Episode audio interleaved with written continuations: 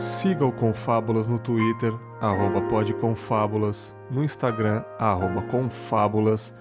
E se você gosta do projeto e tá afim de ajudar, seja um assinante no PicPay, arroba confábulas no aplicativo. Fiquem com o episódio.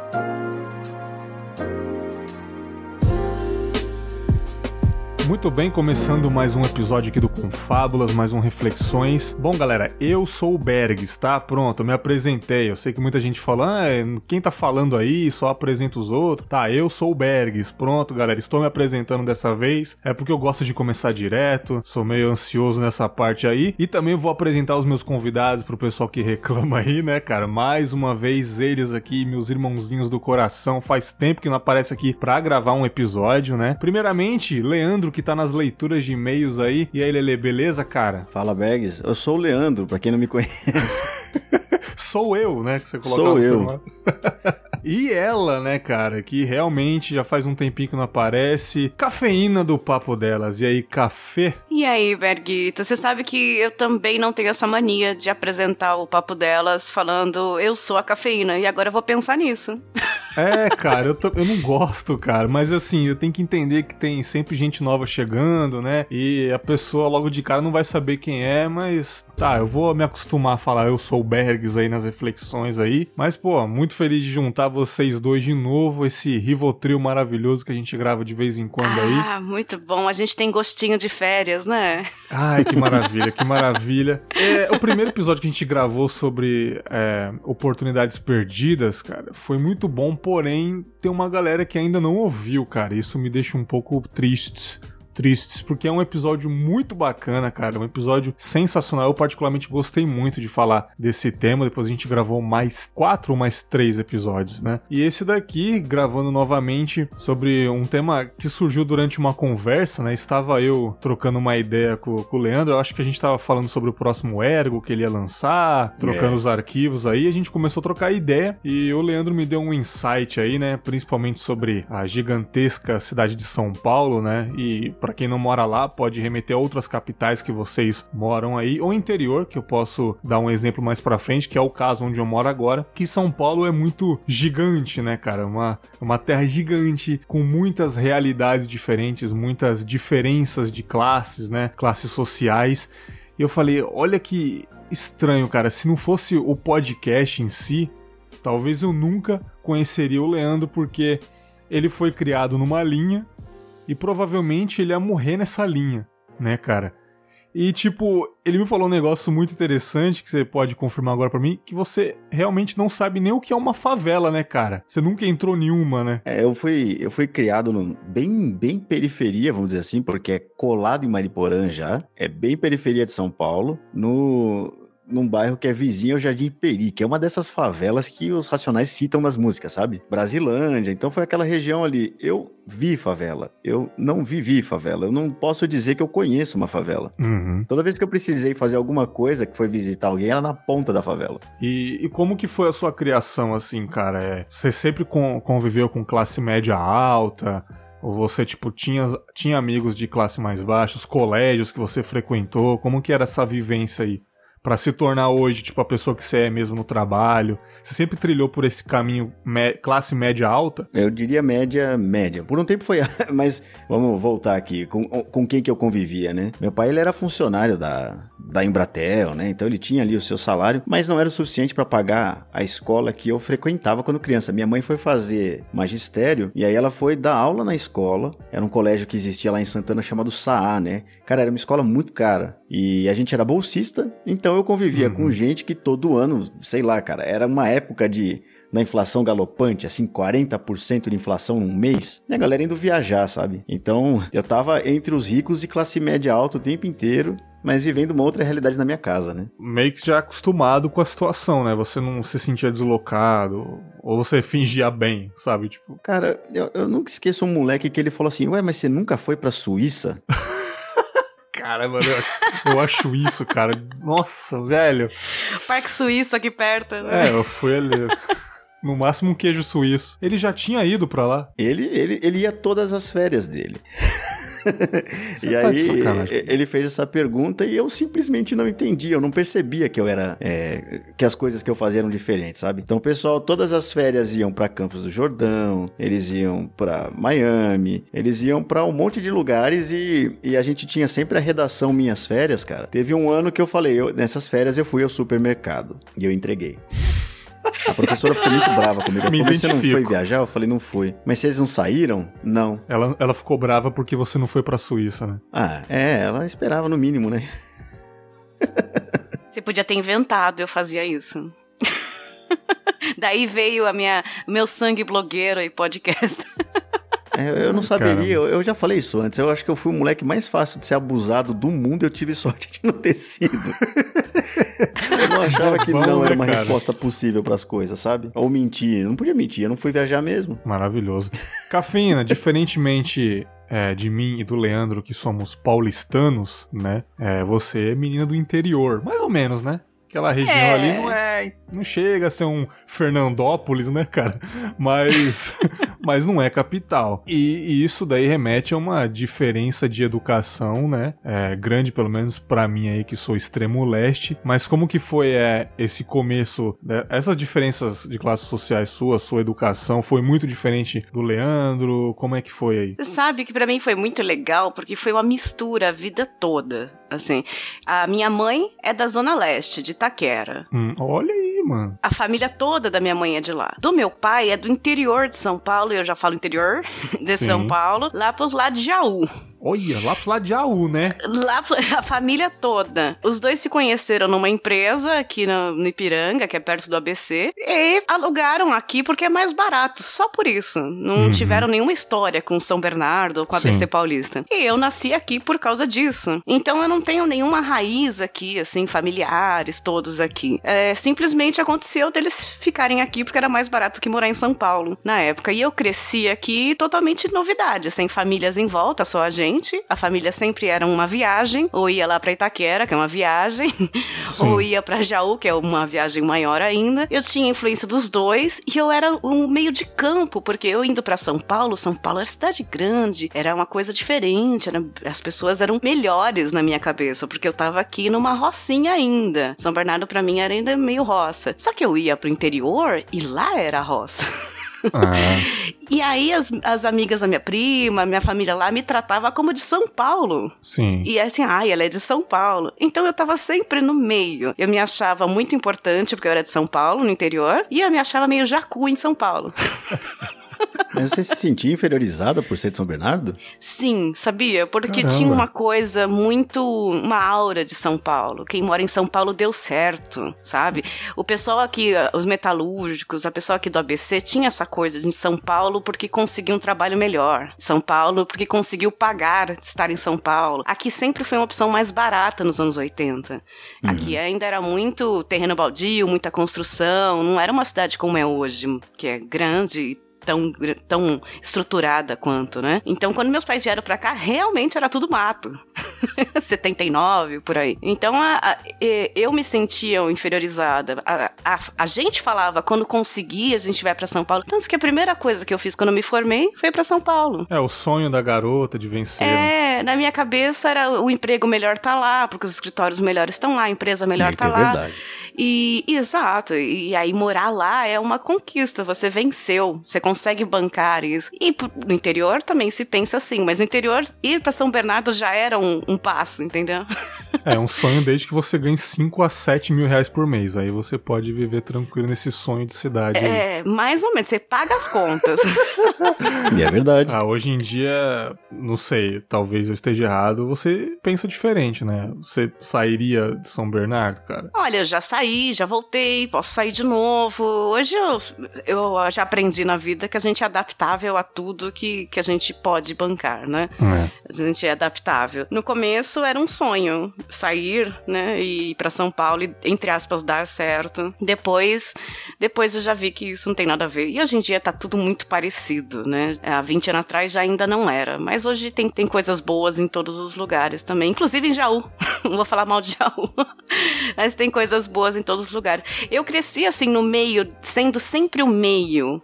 Uhum. Então era a, a, a, classe média daquela época era o empregado médio, né? Era o metalúrgico que estava aqui. Meu pai era um deles, que era o empregado médio, que a mãe ficava em casa para cuidar da gente, fazer as compras e a gente vivia assim. Eu era uma casa bacana, sempre alugada, até que meu avô conseguiu ajudar e aí compraram uma casa. Foi tudo muito assim no improviso. Não tiveram mais filhos, não dava para bancar mais, né? Sou filha única. Uhum. Mas pensaram nisso pelo menos porque eu, eu, eu por eu ser filha única, eu consegui ter uma, uma escola bacana, sempre intermediária também, mas dentro das possibilidades deles. Sempre falam que se tivessem mais, talvez não conseguiriam dar o mesmo padrão, né? Não, maravilhoso, maravilhoso. É bem diferente mesmo. É, eu já contei a minha história aqui, enfim, não vou contar de novo, mas assim, é, eu sou, sempre fui de classe baixa, né? Hoje eu acho que é uma classe baixa colocando a cabecinha na classe média, acredito hoje, na minha situação atual. Mas eu era daquele cara que, tipo, sempre acostumado com, com a pobreza, enfim, sempre né, no extremo leste ali, periferia mesmo, né? Sempre nos meus empregos, olha que, que estranho. Quando chegava, Zé, num estacionamento, uma pessoa com, com uma Zafira, sabe? Com uma Zafira, com um carro do ano ali bonitinho, a gente sempre chamava de doutor. Com Ô, tempra. Doutor. É, não, tempra, tempra é sacanagem, né? o cara chegava aqueles Corolla antigo, aqueles Hondas quadradão ainda daquela época, a gente chamava sempre de doutor, e eu sempre falava, cara, não tem a mínima possibilidade de eu chegar no mesmo patamar desse cara. Eu era impossível, sabe? A gente assustava. Já trabalhei é, pouco tempo no emprego que a gente, sei lá, fa fazia o cadastro do cliente, a gente tinha que perguntar qual que era a renda do cliente, né? Uhum. Eu acredito que na época eu devia ganhar um salário mínimo, muito novo, devia ser uns 800 contos, 700 contos, e o cara falava, ah, bota aí uns 10 mil. Aí uhum. eu, eu, assustava muito, cara, com aquilo, e automaticamente é, eu me sentia extremamente extremamente inferior e, e eu temia aquela pessoa, sabe? Hum. Sabe qual era o padrão aqui? Você falou no, você falou no, no inferior no, na renda. O padrão da minha época de criança entre a gente era quantas televisões você tem em casa. Olha. Quantos banheiros aí, tem na sua casa? E aí, quando um coleguinha, é, quando um coleguinha falava assim, ai, tem três no meu quarto dos meus pais, na sala, a gente ficava, nossa, ele é muito rico. Nossa, eu vou te falar que banheiro, banheiro é, um, é, um, é uma ótima calculadora social aí, cara. Né? É. Porra. Oh, tem uma suíte na casa da pessoa. Nossa senhora. Ou o nome, né? Suíte, né, cara? É. Chique, né? Maravilhoso. É, e é um banheiro, né? É só um banheiro. Eu falava banheiro no quarto mesmo. Ai, tem banheiro no quarto na casa dela, mãe. É. Mas é engraçado, porque a nossa reação, Bergs, era diferente da sua de chamar de doutor. A gente xingava e dizia esse playboy. Não, eu ainda não tinha essa consciência como eu tenho hoje de que a burguesia tem que morrer. Eu não tinha não, essa é, consciência. Essa, esse era meu pensamento com 14, hoje é outro. Sim, meu pensamento era de automaticamente me curvar sobre a pessoa. É. Então o meu já era o contrário, o meu era de sonhos. Tá vendo que vocês não tinham, talvez, vocês não falaram nisso, tipo, ah, uhum. eu queria ser igual cara, eu vou conseguir. Eu não sabia como, mas eu ia ter aquilo. Não, eu queria acho que a nossa ideia era derrubar o cara mesmo. Não, eu ia na casa das jamais amigas. chegar lá. A minha ideia era jamais eu chegaria ali. Pois é, eu ia na casa das amigas que tinha mais posses, e mais posses eu tô dizendo banheiro no quarto, tá? Uhum. E, e televisão e tal. Eu já ficava, nossa, um dia eu vou ter isso aí, um dia eu quero isso para mim. Eu já tava pensando lá na frente, com 30 anos. É verdade, eu lembro agora, você me falou isso, eu lembro que a gente estava ali, nós três estávamos ali na, numa região, a gente tava, a gente tava dando um rolê ali por Higienópolis uns dias desses, né? Uhum. E eu, uhum. eu acho que você falou que você frequentou uma galera da alta uma época, né, Cafeína? Ah, já fui, já fui de todos os lados. É isso que eu falo, eu sempre, sempre andei nos meios, porque o bom de ter, se criado, ter sido criada no meio foi que eu já andei com o pessoal com grana, que tinha muitas posses, e principalmente por causa do trabalho, eu sou formada em Direito, e você começa a conhecer clientes, né, que em escritórios que você fala, meu Deus, eu não sabia que esse nível existia. Você sabe pela revista, pela mas você nunca viu, né? Uhum. E você fica impressionada. E essas pessoas que já são assim de nascença, já nasceram rico e tal, eu já não acho que elas são snobs ou diferentes. Elas simplesmente estão acostumadas com aquilo de uma forma que você fica com vergonha de ficar jacu. Uhum. Você fica, nossa, você tem isso. Ela falou assim, normal. pessoa fala normal. Aí eu fui aprendendo a achar normal também, o que é um problema, né? Porque quando você volta pra sua realidade.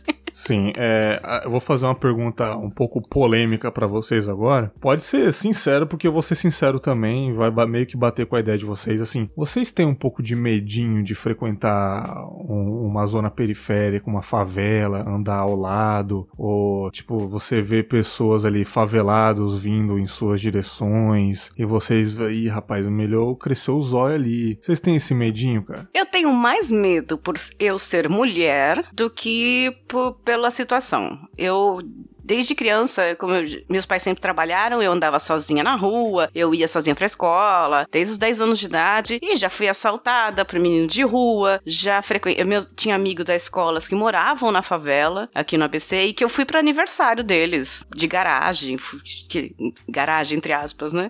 de uhum. festinhas. Eu nunca tive medo, não. Hoje eu tenho medo mais por ser mulher, naquela época eu tinha também, eu achava que eu ia ser agarrada, que eu ia ser estuprada de alguma forma, e isso é um preconceito preconceito, talvez, né? Mas é um preconceito válido, cara. É um preconceito válido. É, você não, mas você não tem isso com, com um padrãozinho de terno, né? Sim, mas é, vem de muito tempo atrás, cara. Eu, eu não tem como eu julgar isso que eu quero dizer, entendeu? Mas eu tenho, você, é, eu, o Leandro sabe, eu, já, eu dirigindo, se tem um cara atravessando na minha frente, eu tenho um instinto de, de achar que você é assaltada, porque eu sou mulher. Sim. Homem não tem esse instinto, já percebi de vocês. Vocês acham, ai, que cara folgado. Vocês nem nem pensam nisso. É, é eu... Eu tenho.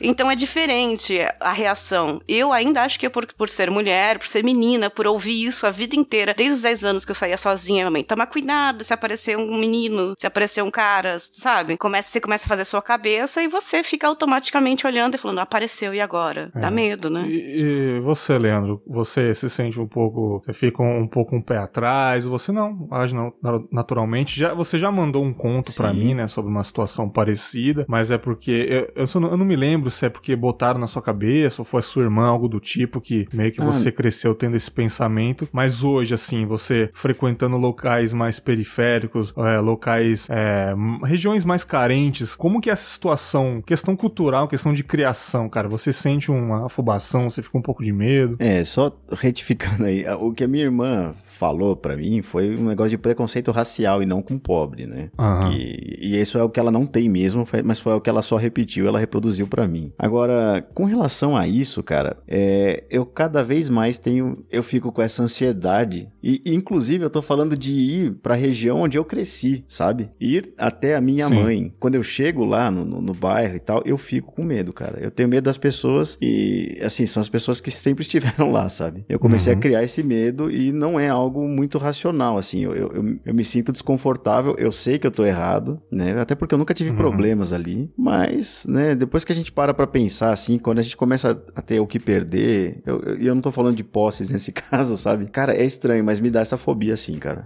É chegar alguém muito mal vestido perto de mim, é. É, cara, é foda, como. cara. É foda, porque, tipo assim, cara, eu sou, sempre fui classe baixa, mas assim, eu também eu não era o cara que frequentava a favela também, não cara. Uhum. Entendeu? Morei em conjunto habitacional, em Coab, mas mesmo assim não é uma favela. Então, é, também eu sentia esse medo, sabe? É uma merda a gente, a gente achar isso, porque vem de cultura. Favela era motivo de piada, favelado. Esse nome favelado eu acho horrível, inclusive. Mas assim, é, eu entendo. Mas virou cult, né? É, Agora cara, comunidade, porque virou cult favela, a favela. Eu acho, eu, eu acho, nome, eu acho até melhor comunidade. Hum. Que, que, comunidade. É nome de bar na Vila Madalena. É, mas é o contrário, pois porque é. aí quando é uma favela mesmo, você chama de comunidade. Você não pode mais chamar de favela. Não, comunidade é horrível, cara. Eu, eu, eu odeio essa comunidade. Eu também, porque cara. não melhora o lugar onde a pessoa tá morando, né? Não melhora, não melhora. O MVBio já falou muito disso, cara. Tipo, não melhora em nada. É favela, mas o nome favelado me incomoda, sabe? Tipo, assim como negão não é uma coisa que me incomoda, mas neguinho é uma coisa que me incomoda. Neguinho eu acho um negócio meio. Uh, é, depende sabe? de quem fala, né? É,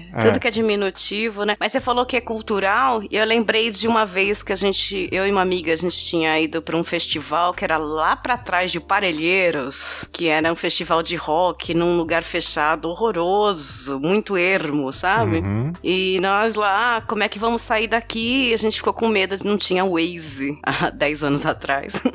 como é que a gente vai sair daqui? Ficou com um pouco de medo, tava noite. E aí eu comecei a entrar pelas vielas e tal. Tinha um bar, claro, cheio de locais, né?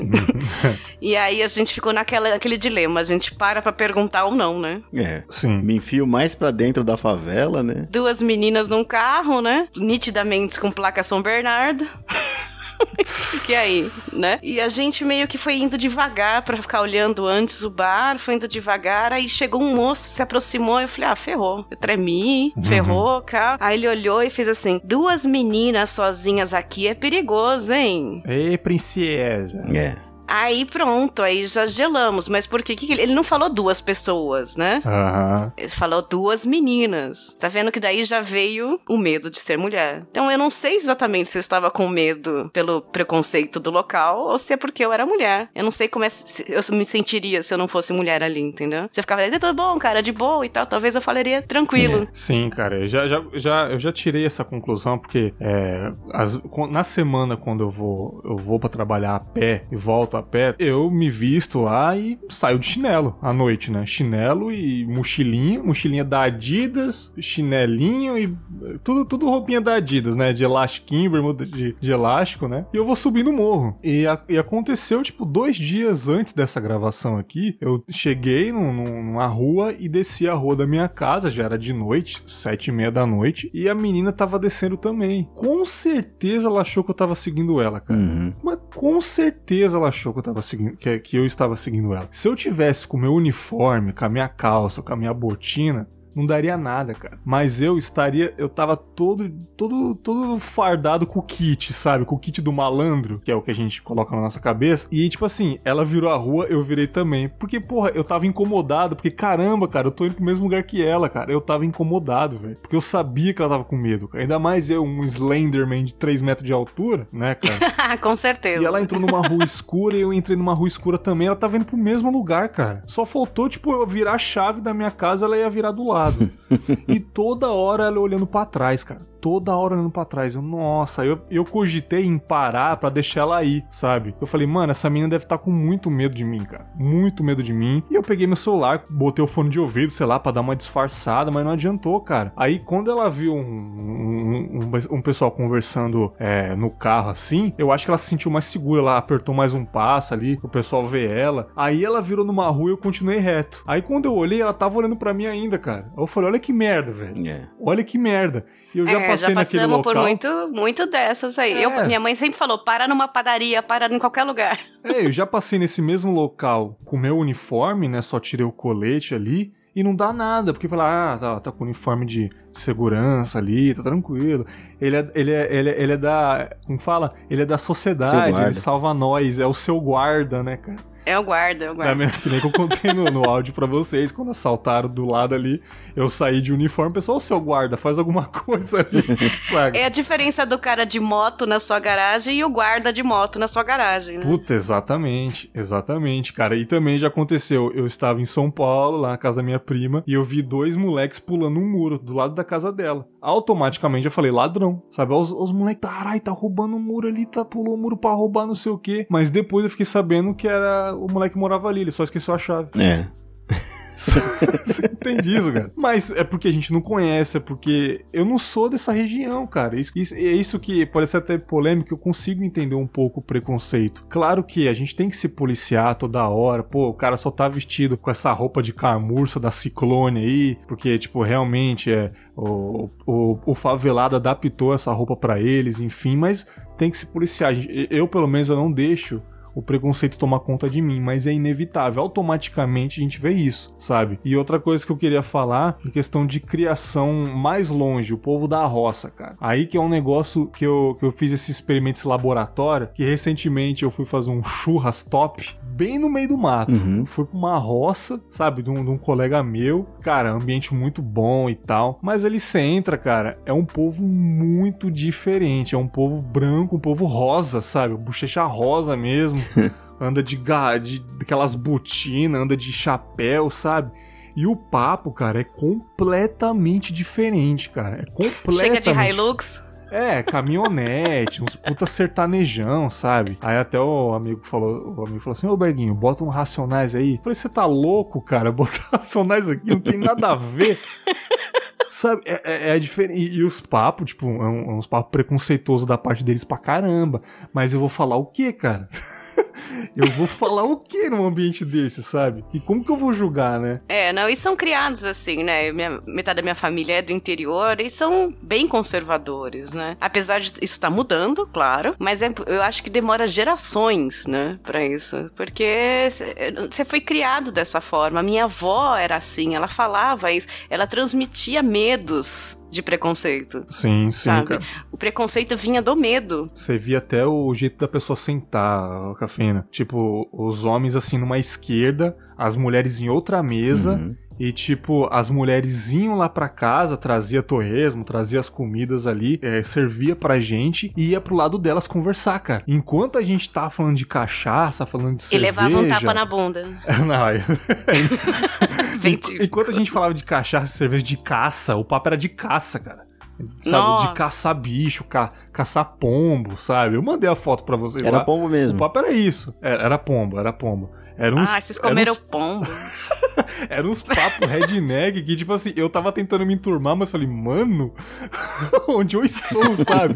E a conversa das meninas era tipo assim, ai, menino, eu fiz uma unha aqui, cara, fiz uma francesinha linda, você tem que ver. Era tipo esses papo de bichinho, falar de cachorrinho, sabe? E, eu, e assim, eu sou um cara que eu observo muito, né? Aliás, a minha função é isso, meu trabalho é observar muito, mas, sei lá, eu sempre tive isso de observar muitos ambientes e não consigo me enturmar 100% na conversa conversa. Então, ao mesmo tempo que eu tava conversando com os, com os homens, eu reparava na conversa dela. Uhum. E na minha cabeça eu, mano, que loucura, olha isso, cara. E tipo assim, você falou que tá mudando, mas eu acho que vai demorar muito, porque. É, vai demorar. O meu amigo, que é o, que é o, que é o filho do cara, que é o neto do outro mais velho, tem 25 anos, e ele tem o mesmo pensamento, cara, sabe? É o mesmo pensamento, acorda de manhãzinha, é o mesmo papo. Assim, não é uma pessoa ruim, é uma pessoa maravilhosa, cara. Me trata super bem, super educada, trabalhadora pra caramba. Mas o pensamento conservador é muito diferente, cara. É, ela não conhece não, a outra tipo assim, realidade, assim, né? E é enraizado, eles é... são criados assim, e é enraizado, e, você não, e, você, e, são pessoas bacanas. A maioria que eu conheço não, são gente muito pessoas boa. maravilhosas, cara. Acorda de manhã para subir uma, uma montanhazinha para rezar, são católicos, sabe? É um negócio massa que eu respeito demais. Porém, a realidade deles é outra, cara. Ele sobe um monte, tipo,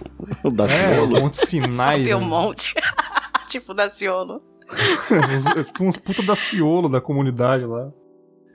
Mas você sabe que você falou da, da do choque, né? Da, das diferenças e tal. E eu vivi o, uma coisa muito oposta, que é o você se acostumar a ponto de não enxergar mais. É, eu ia falar sobre isso também. Disserte mais que eu ainda não entendi onde você quer chegar. Então, porque quando eu fui para São Paulo, é óbvio que eu achava que eu ia bancar para morar lá, mas eu morei no centro, na Cracolândia, praticamente. Fumou com os caras lá? Espero que sim. ah, não, aquilo é muito misturado com, com sei lá o que. São zumbis, né? No fim das contas, a gente tem que lembrar é. que a gente meio que desumaniza é. essas pessoas. No primeiro, no primeiro mês, nos primeiros meses, acontecia esse choque, né? Eu vindo aqui, não tinha contato muito com isso, e de repente você tem todas essas pessoas na rua, você indo na padaria, você tem, tem, esse choque no começo. Eu percebi isso num dia que minha mãe foi me visitar e ela começou a ficar, sabe, incomodada, claro, né? E ela tropeçou num cara dormindo na rua. Ô, louco, Já fiz velho. E aí ela ficou toda sem graça e tal, não sei o que era, assim. E eu falei, nossa, nem tinha visto. É. E aí Meu eu Deus. percebi que eu não estava enxergando mais aquilo. Eu estava tão acostumada. Vira cenário, é, né, cara? Vira faz cenário. parte da paisagem aquilo, de uma forma, e eu tô sendo sincera, Nossa, triste, a gente não percebe, mas isso deixa a gente insensível, né? Porque a gente Sim. já não tem tanta compaixão, porque no começo a gente tem medo, aí mistura um pouco de compaixão, de dó, de não saber o que fazer, e aí você vai se acostumando com aquilo porque vê que aquilo não muda, até piora, né? E aí aquela realidade passou a ser a minha, eu, eu voltava tranquilamente, três, quatro da manhã a pé para casa, no meio da Cracolândia eu não via aquilo, aquilo em volta de mim. Não sentia eu não mais tinha medo. mais medo. Exatamente, eu passei a não ter medo nenhum. As pessoas falam, nossa, mas pessoas de fora, né? Nossa, mas como você faz? Você não tem coragem? Que ah, eu nem percebi. E é, é curioso que uhum. já faz uns quatro anos que eu voltei para São Bernardo e hoje, quando eu volto para lá, eu já enxergo tudo aquilo. e falo, nossa, mas piorou, né? Mas tal, talvez nem tenha piorado. talvez eu voltei a enxergar, né? É. É, é claro que é, você já fez isso também, né, Leandro? Você falou que tropeçou num mendigão da rua aí. Ah, tropecei, mas. ah, cara, eu não vi mesmo, eu, tro... eu tava olhando pro lado. Ah, mas tropecei. também, né, cara? Tava no caminho, porra. Vou fazer o quê, é, né, Leandro? Vai dormir na cama, né?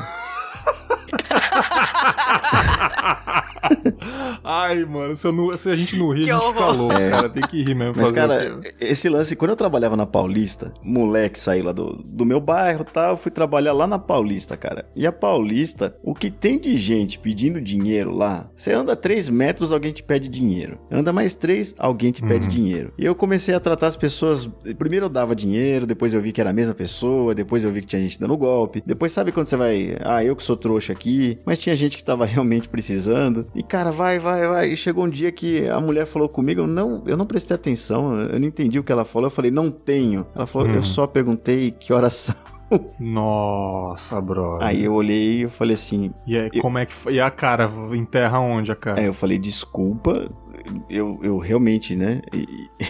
Mas eu também não tenho eu não tinha um relógio ali naquele dia. Eu não podia olhar as horas. É, isso é um problema de você se acostumar onde você está, né? É, isso acontece é. em todos os habitats, assim. Se você tá morando num condomínio fechado, em Alphaville, ou sei lá o quê, aquilo é seu mundo, se acostuma, aquilo é normal para você. Você não consegue enxergar que aquilo tá acima, né? E, e o contrário uhum. também. Se você morar numa comunidade, às vezes você lidar aquilo como uma realidade única da sua vida, você também não enxerga que é a possibilidades, né? Por incrível que pareça, uma coisa que faz as pessoas olharem torto é tatuagem. Principalmente no local. Ainda? Se a pessoa tiver uma tatuagem no pescoço, brother. É. Aqui, Ainda tem isso? Rapaz. Depende interior, do rosto. É porque São Paulo é uma coisa muito vasta, cultural. Como eu disse no episódio lá que eu gravei com o Luigi, cara, o único local que eu vejo os homens se beijando, cara, é na Paulista, cara. Que eu vejo de boa, com uma liberdade, que eu falo, pô, fico feliz por eles, que não se sente ameaçados. Aqui eu não vejo isso de jeito nenhum. É. O Max deve ter viado pra caramba aqui, mas a galera é muito retraída. E tatuagem, brother, no pescoço, sabe? Ou muita tatuagem, braço fechado, é um negócio que causa medo, cara, na galera aqui. Olha que loucura, cara. Século 2019. Mas aí, aí. no interior isso ainda é uma criação de cadeieiro, assim. A avó ainda fala, nossa. Total. Pode ser a, a, a pode ser a Índia mais bonita, que custou 5 mil reais no braço Sim. do cara fez no Carandiru essa porra. É, tatuagem realmente, dependendo da tatuagem também, ela assusta, né? Sim, é, cara, sim. É, como você falou, no rosto, uma tatuagem. É, e também depende de quem tá com essa tatuagem, né? É, é, sim, sim. O alargador. Nossa, alargador, cara. É, eu não tenho medo de quem usa alargador, por exemplo. Olha, tatuagem não, não, né? nada, é... cara. Mas é isso que eu tô dizendo, cara. Uma coisa que afeta muito é interior, cara. E, e mesmo morando no interior, existem muitas classes sociais diferentes aqui. E é mais assustador porque, cara, são condomínios luxuosos uhum. e você anda cinco minutos e vê uma favela. É. é muito próximo, cara. São Paulo você ainda tem até uma diferença ali. Tem bairros gigantescos que são de luxos tal. E lá na frente você vê uma favela aqui, não, aqui é muito junto. Isso é a diferença do Rio de Janeiro para São Paulo é também, né? Que o pessoal do Rio fala isso aqui também. Em São Paulo, se você ficar na bolha do centro, do grande, o centro expandido do rodízio, de São Paulo, uhum. se você ficar naquela bolha, você mal percebe que existe periferia. Mas depende do lugar, sabe? Tinha o shopping das Lu, antigamente, né, que ele fechou, era o shopping mais luxuoso de São Paulo. Eu lembro que quando ele abriu, o estacionamento era 70 reais. E no muro, no muro, no muro do shopping, tinha uma favela. Rapaz. É, mas era, era, era bem abafada, né? Eu lembro, eu cheguei lá. É, ela foi escondida, eu sou dessa né? época, essa época foi que eu andava com os ricos. Mas era uma coisa bem abafada, escondida, assim, e, e virava a paisagem também. Não, não é uma Sim, coisa que, que era é gritante, como a gente vê no Rio de Janeiro, ou em outros lugares, como você diz aí, que são muito pertos, né? É, favelas gigantes e bairros ricos do lado. É, talvez aqui tenha em, no Morumbi isso, né? Então, mas eu acho que lá é mais concentrado só, né? É concentrado numa região aqui, eu acho bem espalhado, na verdade. Sim, por isso. Não? Por isso. Se você ficar nessa região aqui do, do centro periférico, você não vê isso. É você vê muito pouco. E se vê, você passa batido. Não é uma coisa aqui gritante. Aqui em São Bernardo é uma cidade rodeada de morros, né? E Uhum. que desde os anos 80 foi criados favelas nesses morros por causa do desemprego dos metalúrgicos, o sindicato expulsou as empresas daqui e tal, e foi começando a criar favelas desde então. Quando meus pais vieram pra cá, não existia um, tem fotos da época, não existia um ponto nos morros na serra, assim. Hoje é coberto já, então as pessoas aqui de São Bernardo, debaixo do morro, que ficam embaixo, olham pra cima e falam, nossa, como é que eles moram ali, né? Cara, eu, eu estou num ambiente bancário agora. Né? Não sei se eu tinha contado pra vocês. Vocês falaram que tem medo de frequentar favela, ou então passar do lado, ou não gosta, enfim. Eu não gosto de frequentar festa de rico, cara. não gosto, cara. Eu não gosto. Eu me sinto mal, me sinto ultra deslocado. São conversas que tá fora da minha realidade. Ah, eu vou pela comida e bebida. Cara, Comer um assim, Blue Label. vamos dizer assim, final de ano, cara, no mínimo umas seis festas tem. É confraternização disso, aí festa geral de todo mundo, de, de todas as filiais, isso e aquilo, e eu sempre sou chamado, né, cara? Eu e, e, a, e a faxineira, sabe? E assim, a faxineira não vai de jeito nenhum. Ela deve sentir mais vergonha do que eu. Ela deve sentir vergonha, na verdade. Eu não sinto vergonha, mas eu fico incomodado porque são uns papos avulsos e, e supérfluos, assim, que eu, eu não gosto, cara. Eu reparei também que minha esposa também não gosta. Ela acha o pessoal muito metido, sabe? Uhum. E eu prefiro muito fazer um churrasco em casa, é, convidar um ou dois que eu, que eu gosto de trocar ideia em casa, ou sair pra um, pra um barzinho. Agora, frequentar um ambiente com todo mundo junto, cara, eu não me sinto bem. Eu me sinto muito bem quando uma amiga da minha esposa que trabalha com ela, que mora na favela, chama a gente pra fazer um churrasco lá. Eu vou com o maior carinho do mundo, cara. O maior carinho do mundo. Tipo, churrasqueira de, de tijolo, Tijolinho, sabe? É. Tijolinho, aquele, aquela lajota, tijolinho marronzinho. Ah, mas é mais animado mesmo. Pelo menos. Cara, mil Ah, vezes mais animado, cara. Eu não sei se essas pessoas que frequentam lugares de elite, elas estão ali porque gostam.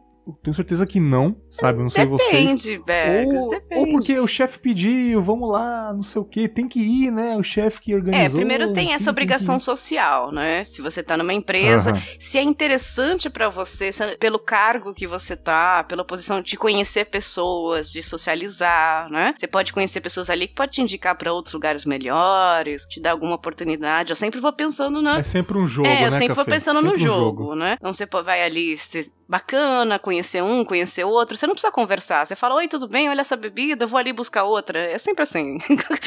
e aí você vai andando pelos lugares, você não precisa dar corda ou, ou dizer de onde você é. Essas, essas coisas que te deixam meio mal, né? Eu, por exemplo, me deixo mal e encontrar gente da minha época que se deu muito bem e que tem coisas muito bacanas, e aí eu vou lá e eu fico mal, sabe? Porque eu não Aham. tenho muito o que dizer.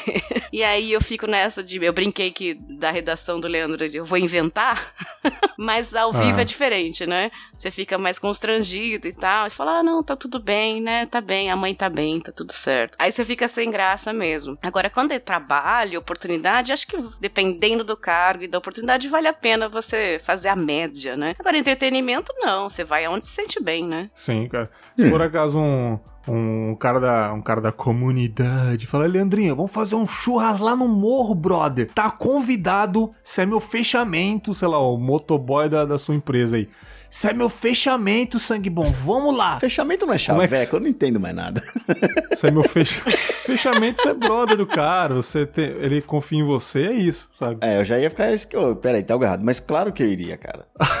Eu não consigo imaginar, desculpa, cara. não consigo imaginar, Cara, cara. o meu irmão. Tá vendo como que isso é horrível, cara? Onde o meu Isso, irmão isso mora, separa cara, a gente, cara. É um lugar que dá medo entrar de carro. Mas depois que É. você tá lá, você se acostuma, cara. E é aquela coisa, tem muito bandido ali, de verdade, bandido mesmo. É, onde ele tá ali, tem bastante. Que região que é? É, é extremo Zona Norte também, cara. É também colado em Mariporã. É lá, lá na Zona Norte, Uhum. né? Sim, sim. E dá medo de entrar lá. Mas uma vez que você tá lá, tá tranquilo, sabe? Dá medo de ir embora cara, de eu, novo. eu já tive, eu já tive medo de fre... na época de colégio, o meu amigo morava, meus amigos moravam na Tiradentes ali, me chamava direto pra ir, cara. Uhum. Eu não ia, cara, de medo, cara. Eu não ia, cara. E tipo, nessa época, anos 90, começo dos anos 2000, era uma região muito perigosa. Até hoje, né? Eu fui mandar uma caneca do Confablas para amigo meu, o correio não entrega lá, uhum. que era de risco, sabe? Mas naquela época, antigamente, era mais violento. E eles sempre me chamavam, cara. Tinha amigo meu de colégio que eu nunca frequentei a casa deles, sempre dando uma desculpa. Ah, que eu tenho que fazer um dever de casa. Ah, depois daqui eu tenho um cursinho, tenho um rolê pra fazer. E não ia por medo da região. Talvez nunca aconteceria nada comigo. Sim. Talvez eu me sairia até melhor do que vocês, sabe? Que não, não, nasceram num ambiente mais, mais carente mas mesmo assim eu tive medo, cara, de ir. E até hoje, assim, eu, fico um pouco de receio. Quando eu vou no, na favela aqui do lado ali, no churrasquinho, ou quando eu vou cortar um cabelo que eu corto no movimento com os caras ali, né, cara, que os caras cortam direitinho, eu entro de moto, eu olho pros lados, cara, sabe? Só se sente seguro quem realmente é morador, né? É, e olha lá, Quem é né? é morador fala, olha, aqui é tranquilo, dá nada não, pode vir. E olhe lá, é, como você disse, lá. né? Mas quem não vive vai pensar diferente, sabe? Vocês falaram da escola, né? E eu lembrei, eu comentei que a gente ia no bailinho de garagem do moço, menino que traba, trabalhava, morava na, na favela aqui, porque a minha escola, eu dei sorte também, minha escola foi aquela, a, a particular mais barata da cidade. Uhum. tem então, isso agora? Tem, ah, é, na época tinha, né? Qual que é a mais mais barata particular, é aquela. Beleza, era no porão de uma igreja metodista. Então, eu dei sorte porque quem tava naquela lá, ou era o que era mais pobrinho e conseguiu, a mãe consegue pagar ali, e o que era mais rico, mas era burro e foi expulso da grande. Sim, e sim. ia para lá. Então eu tive uma turma que eu fiquei sete anos juntos no, no primeiro grau, que tinha um cara rico que tinha mansão com piscina. Tinha um cara aqui que tinha elevador na casa. Você tá Juro, zoando. era, era a melhor uhum. festa do ano. ele tinha elevador, porque tinham três andares na casa, tinha elevador, só isso. Meu amigo. E tinham dois meninos que a mãe era faxineira e que conseguia a bolsa de 50% porque ele jogava futebol e tava lá. E eles moravam na favela. Então a gente era uma mistura de gente naquela turma. E eu dei muita sorte, porque durante o ano a gente tinha aniversário na favela e na mansão do elevador. A gente se misturava e ninguém tinha problema com isso. Era muito engraçado você ver o menino da mansão do elevador indo no aniversário na favela e dando um presente mais caro, que todo mundo queria ver o presente dele. Hum, olha aí, olha aí. Né? E aí o, e o próprio menino que morava na favela, ele, falava, ele ficava ansioso. Aí, será que ele vai me dar mais caro? assim. Era, era muito legal a interação que teve essa turma. Foi uma turma de primeira oitava série que me deu base para, por isso que eu falei, para rodar em todos os meios. Eu não tinha medo de ir nos dois lados. Eu sabia lidar com os dois lados do mesmo jeito, né? Eu acho que foi muito importante para mim. A gente, os pais não, não percebem isso no começo. Eles, é, eles querem, se tem dinheiro, vai colocar na escola mais cara para ficar, para ser bem educado. Se, e se não tem também, vai ficar na periferia ali do bairro porque não tem como se misturar, né? Mas é, seria uhum. tão ideal, né? Para mim, pelo menos para mim, foi tão ideal misturar essa turma, né? De, de gente que tem condições e que não tem e ficar todo mundo ali no meio, que foi Sim. muito importante para mim mesmo. Eu recomendo se alguém puder fazer isso com os filhos, por exemplo. Não, é, cara, isso eu acho excelente, cara. Fechar o filho só num ambiente é horrível. O moleque vai, cre vai crescer tão merda, sabe? É. Até no meu próprio condomínio tinha pessoas que tinham mais dinheiros ou não. O CDHU que eu morava. O que, que é CDHU? É Companhia, Companhia de Desenvolvimento Habitacional e Urbano. Lembro até Isso. hoje. É. Quando eu morava ali. Tipo, tinha uma amiga minha, né? A Mari, que era minha amiga de infância tal. Jogava bola junto comigo, a gente brincava junto. Ela estudava no Adventista, cara. Morando lá no, no CDHU sei lá, o pai tinha uma condiçãozinha, motorista ali, mas trabalhava pra caramba, conseguia pagar um adventista pra ela. Já a gente estudava num fundo de quintal lá atrás do Mário Covas lá, e tipo assim, a gente via que tinha a época de trocar janelas do condomínio, tinha que dar um dinheiro a mais lá. Via quem tinha condição é quem tinha janelas mais bonitas, e quem tinha as janelas de ferro lá, aquelas horríveis, é quem era pobre. Uma Sasazaki assim. No condomínio mesmo tinha isso, cara. E hoje, tipo, na época de Facebook, que né, quando eu usava, eu via quem a galera que cresceu, essa menina já trabalha, já trabalha no Itaú Personalité. Uhum. Outro amigo meu que jogava bola comigo trabalha no mercado do bairro até hoje, virou açougueiro, sabe? E tipo assim, eles ainda moram naquele condomínio, construíram família ali no condomínio mesmo, mas olha, de, olha a classe social dentro de um, de um lugar só, como muda, sabe? Em condomínio particular, mais ou menos a galera tem a mesma condição. mas eu fiquei impressionado como em um conjunto habitacional tem pessoas ainda que têm mais condições que as outras, mano. Olha que loucura. Sim, e é importante isso. Aposto que essa moça adventista, ela tem esse discurso mais ou menos igual ao meu, assim, porque a escola adventista, pelo menos aqui, ela é muito boa, mas tem essa mistura de pessoal que é da igreja e que conseguiu desconto, e o pessoal que tem grana e pode pagar. Aqui, pelo menos, existe isso, né? Eu digo isso, assim, eu estudei até a sétima série naquela escola que eu falei que era cara. Uhum. E depois disso, rolou que foi quando meu pai saiu de casa e tal, e a gente não tinha mais dinheiro para continuar na mesma escola. Aí minha irmã arrumou uma escola que tava abrindo. No dia que a gente foi até a escola, eu morri de medo do lugar.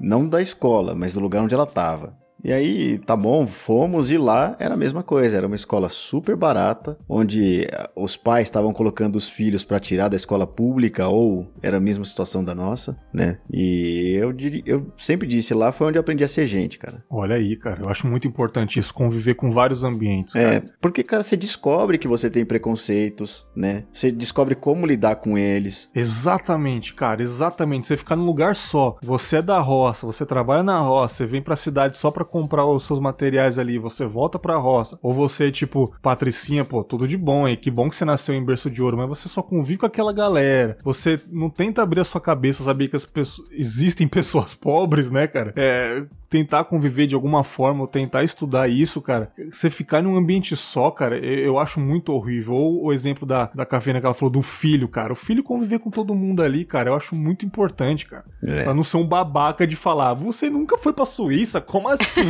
Eu já fui pra Disney três vezes. Pois é, é, o cara que, tinha, que morava com a casa de elevador nunca falou isso pra gente. Tipo, ele ia sempre pra Disney com a tia Augusta, e aí ele voltava, trazia um monte de treco e dava de presente pra gente, sabe? Tipo, ele falava que era legal mas... e tal, mas ele nunca.